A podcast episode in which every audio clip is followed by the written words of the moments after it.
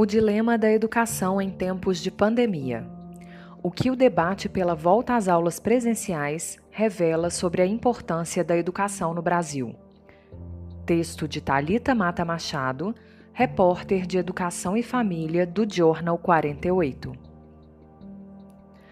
No momento em que o Brasil vive o pior período da pandemia, uma discussão fundamental tornou-se urgente: o retorno às aulas presenciais. O cenário é complexo e as partes travam o que parece ser um cabo de guerra. Pequenas escolas particulares estão indo à falência. As maiores amargam duros prejuízos com a perda de matrículas. E as públicas estão cada vez mais sucateadas.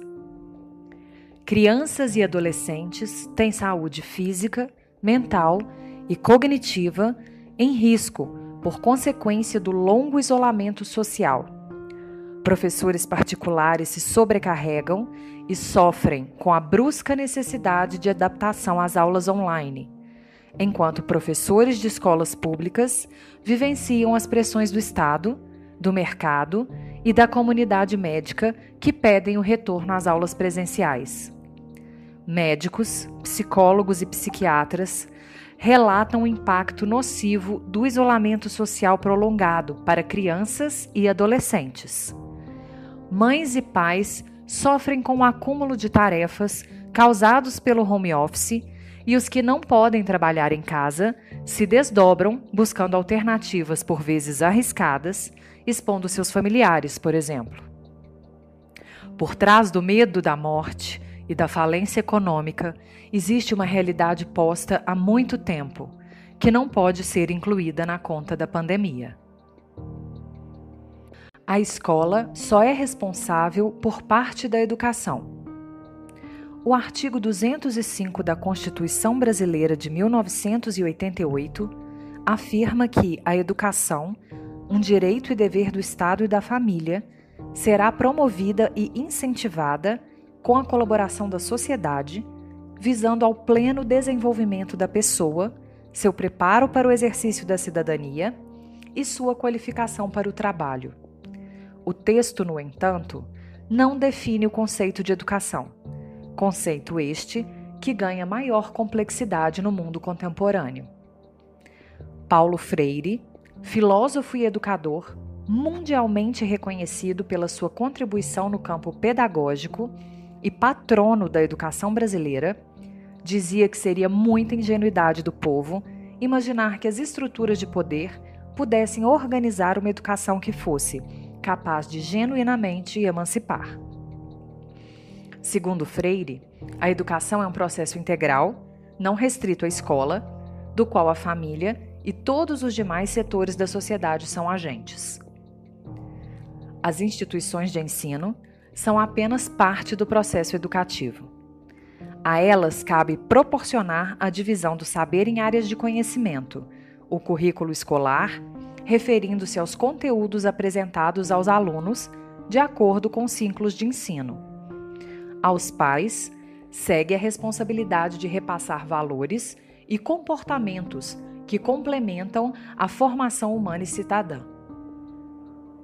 É fato que a sobreposição de funções, devido ao isolamento social e à entrada dos escritórios nos lares, trouxe um desafio imenso para as famílias. Um deles talvez seja a percepção inconsciente de que filhos continuam sendo educados, como sempre foram, durante todo o dia pelos pais, e não somente no período escolar. A problemática vai muito além do ambiente familiar. Questionar a inabilidade dos familiares em lidarem com suas crianças em casa não é justo. Desde 1990, Zygmunt Bauman já tinha diagnosticado como modernidade líquida os efeitos da globalização sobre a sociedade mundial. No início da pandemia, o conceito de mundo VUCA, volátil, incerto, complexo e ambíguo, ressurgiu com força total. E no segundo semestre de 2020, o antropólogo futurista norte-americano Jamais Cássio apresentou um novo acrônimo, em mais uma tentativa de explicar o mundo em que vivemos, especialmente no contexto da pandemia. Bunny. Brittle, anxious, non-linear and incomprehensible, que pode ser traduzido como frágil, ansioso, não linear e incompreensível. É assim que as famílias, professores, empresários, comunidade médica e especialmente crianças e jovens sentem-se hoje. Sheila Freire de Avelar, uma das idealizadoras e gerente comercial do grupo Pais pela Educação, criado em Minas Gerais, precisou internar sua filha, de apenas seis anos, por cinco dias após a menina ter ficado sem comer, sem falar e sem beber nenhum tipo de líquido. O diagnóstico de ansiedade e catatonia veio em função do período de seis meses de completo isolamento da escola e da falta de interação com outras crianças. O caso, que repercutiu no estado em setembro de 2020, não é uma situação isolada. Foi por acompanhar o sofrimento de seus pacientes que a cardiologista pediátrica Carolina Capuruçu assumiu a linha de frente, junto à Sociedade Mineira de Pediatria, no pedido pela volta às aulas presenciais.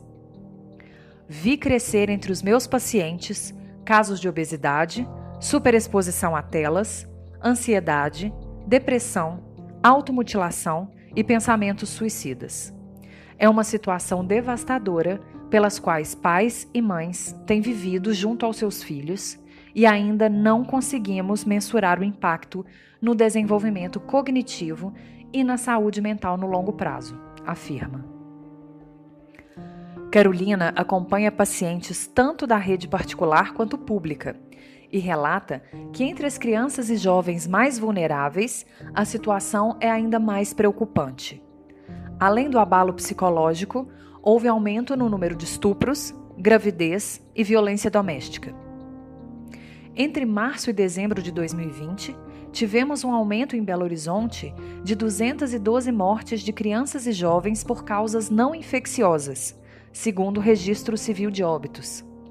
São dados ocultos que dizem respeito a traumatismos, abusos, abortos, suicídio e desnutrição, explica.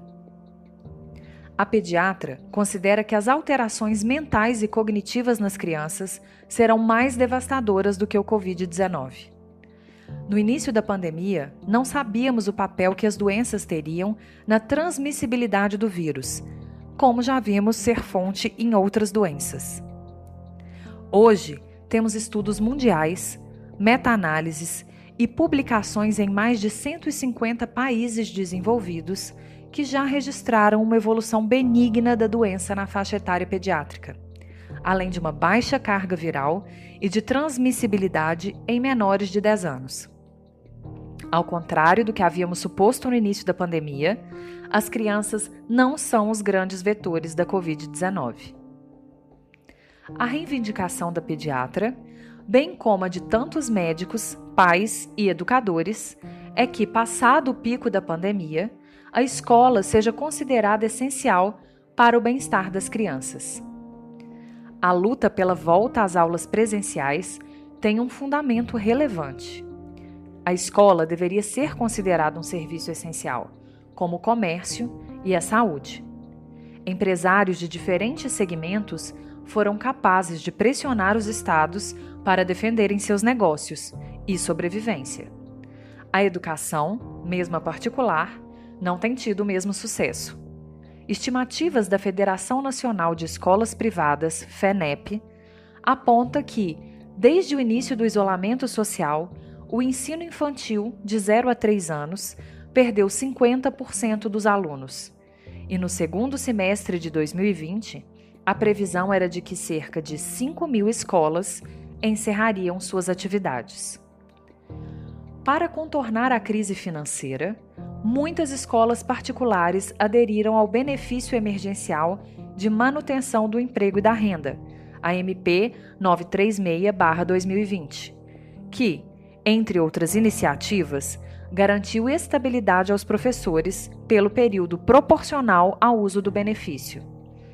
Isso tornou, porém, ainda mais delicada a situação das escolas privadas. Zuleika Reis Ávila, presidente do Sindicato das Escolas Particulares de Minas Gerais, SINEP-MG, afirma que em 2021, alguns ciclos de ensino, como a educação infantil entre 4 e 5 anos, chegaram a ter uma queda de 70% no número de matrículas. Bares com música ao vivo, shopping centers, feiras ao ar livre que levam a grande aglomeração de pessoas. Tudo abriu, menos as escolas. A situação econômica das escolas é mais do que catastrófica, principalmente a educação infantil, que não é suprida pelas aulas online. A escola não é essencial? Questiona. A escola é essencial no Brasil? O Censo Escolar 2020, divulgado em janeiro deste ano pelo Instituto Nacional de Estudos e Pesquisas Educacionais Anísio Teixeira, INEP, apontou que existem 179.533 escolas de educação básica no Brasil. A rede municipal tem o maior número de estudantes e detém 48,4% das matrículas na educação básica, seguida pela rede estadual, que teve 32,1% das matrículas em 2020. A rede privada é responsável por 18,6% e a federal tem uma participação inferior a 1% do total de matrículas. Segundo o censo, em 2020, foram registradas ao todo 47,3 milhões de matrículas no nível básico, cerca de 579 mil a menos em comparação com 2019. Aqui temos uma informação importante. A data de referência do levantamento foi antecipada de maio para março de 2020, em função do início da pandemia o que significa que a pesquisa é um retrato da situação das escolas em um contexto anterior à calamidade sanitária. Os dados indicam que foi o quarto ano em que o número de matrículas apresentou queda. De 2016 até março de 2020, o país perdeu mais de 1,5 milhões de alunos da educação básica, que vai da creche até o ensino médio. No que diz respeito à infraestrutura, o país também está retrocedendo. Cerca de 4,3 mil escolas públicas, 3,2%, não possuem banheiro. Em 2019, eram 3,5 mil, 2,4%. O número de escolas urbanas sem acesso à internet de banda larga subiu de 15 mil, 18,1%, para 17,2 mil, 20,5%, entre 2019 e 2020. Somente 44,8% das escolas estaduais e 46,5% das municipais contam com ventilação adequada. Houve uma discreta melhora no saneamento. Ainda assim, 35,8 mil 26,6% não tem coleta de esgoto. O outro lado da moeda. Se, por um lado, temos o declínio das escolas públicas, no outro, temos uma política neoliberal que coloca a economia no centro da gestão e que demanda força de trabalho. Uma análise do Banco Mundial apontou que 7 em cada 10 estudantes podem ter o nível de leitura abaixo do ideal após 13 meses de aulas remotas. Antes da pandemia, o número era de 5 em 10. A previsão aponta que esta defasagem causada pelo EAD, como praticado nas escolas públicas, pode refletir futuramente em uma perda salarial de cerca de R$ 7.100 ao ano ao que tudo indica, a escolarização continua imprescindível, mas com cada vez menos suporte do Estado. Diante deste cenário, é possível pensar na existência humana com educação e dignidade para todas as pessoas, como prega a Constituição? A educação, o conhecimento, a racionalidade só fazem sentido se dotados de um comprometimento ético com a realidade afirma Pedro Davi Neto, professor da Pontifícia Universidade Católica do Rio Grande do Sul, graduado em Ciências Jurídicas e Sociais, bacharel em Filosofia e doutor em Filosofia da Educação. Educação verdadeira não se pensa sem refletir o conceito de ética e de verdade. Pensar a dignidade da vida humana é acreditar na imprescindibilidade de uma verdade que seja compartilhada, diz ele. Uma verdade indigesta. Com a vacinação caminhando a passos lentos, o Brasil acumula mais de 300 mil mortos e mais de 12 milhões de casos. Além disso, o perfil das vítimas está mudando. A cada 10 mortes por Covid no mês de março, três eram de jovens ou adultos com menos de 60 anos, o que representou um saldo de 35% em relação às mortes com esse perfil no ano passado. O Sindicato dos Professores, em suas diferentes instâncias, são unânimes contra a volta das atividades presenciais neste momento. Para Denise Romano, coordenadora geral do Sindicato Único dos Trabalhadores da Educação, Sindiute, de Minas Gerais, o pedido pelas aulas presenciais tem um objetivo claramente econômico e não considera a segurança dos profissionais da educação. A escola se tornou um lugar de medo, quando deveria ser de acolhimento. Ao longo desse um ano de isolamento, o Estado não criou condições de retorno seguro para os professores em momento algum explica a coordenadora. A luta por melhores estruturas também é uma realidade no ensino privado. É o que afirma a presidente do Sindicato dos Professores de Minas Gerais, SIMPRO-MG, que representa os educadores da rede particular, Valéria Morato. Quando o MEC vem visitar as faculdades e elas têm que mostrar suas instalações, não é raro que aluguem bibliotecas, por exemplo, para mostrar que tem, mas na verdade não tem cobram que a educação infantil volte para suprir a falta do poder público. Não é verdade que as escolas particulares têm estrutura. De que escola estamos falando? Questiona. Valéria defende ainda que os protocolos sanitários criados não são suficientes para dar conta de uma demanda que todas as escolas enfrentarão a emocional. Precisamos também de protocolos pedagógicos psicossociais e trabalhistas que deem conta de uma nova realidade que está por vir e que não está sendo considerada. Essas crianças voltarão para as aulas emocionalmente abaladas, precisando de apoio psicológico além do aprendizado formal. Todas as partes clamam pela vida, pelas suas, de seus filhos, de seus familiares. Suplicam pela garantia das suas sobrevivências e por um futuro como poderá a democracia e a nossa Constituição cidadã alcançar uma solução boa para a sociedade frente a uma pandemia que já matou mais de 2,7 milhões de pessoas em 192 países?